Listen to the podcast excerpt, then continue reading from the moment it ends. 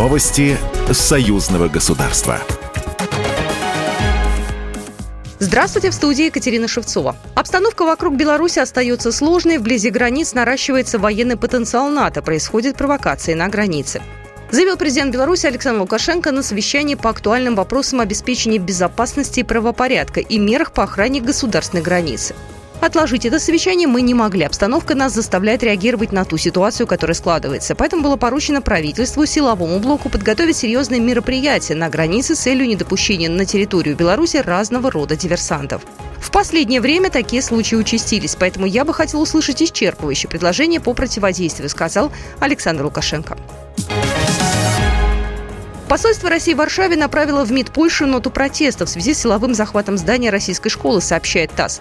Российское диппредставительство 2 мая проинформировало, что нота протеста была передана в МИД Польши. Утром 29 апреля сотрудники полиции и представители городских властей, сломав дверь, вторглись на территорию школы при посольстве Российской Федерации в Варшаве, где находились дети.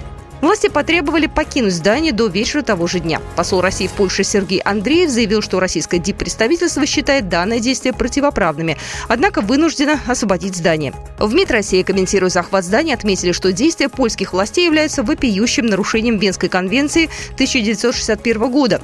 Внешнеполитическое ведомство Российской Федерации заверило, что реакция со стороны Москвы на действия Варшавы будет жесткой. Польша хочет получить репарации от ФРГ, а уже после может перейти с этим вопросом к России. О таком намерении сообщил глава Бюро международной политики канцелярии польского президента Марчин Пшидыч, передает РИА Новости. Мы считаем, что можем начать диалог с Берлином, но с президентом Российской Федерации Владимиром Путиным это другая цивилизация, сказал он в беседе с Financial Times. По мнению Пшидыча, когда удастся достичь успеха с Германией, следующим шагом может стать начало подобного обсуждения с Россией. В конце апреля Варшава внесла в Совет ЕС резолюцию о персональных компенсациях для семей и родственников жертв от ФРГ за ущерб во Второй мировой войне.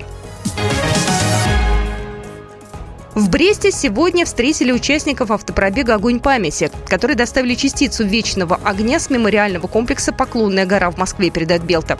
Всероссийская акция проводится под эгидой общественного движения «Народный фронт за Россию» при поддержке администрации президента Беларуси и посвящена 78-й годовщине победы советского народа в Великой Отечественной войне.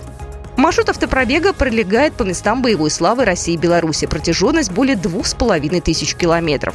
Это седьмая по счету акция. В этом году в ней участвует более 60 россиян.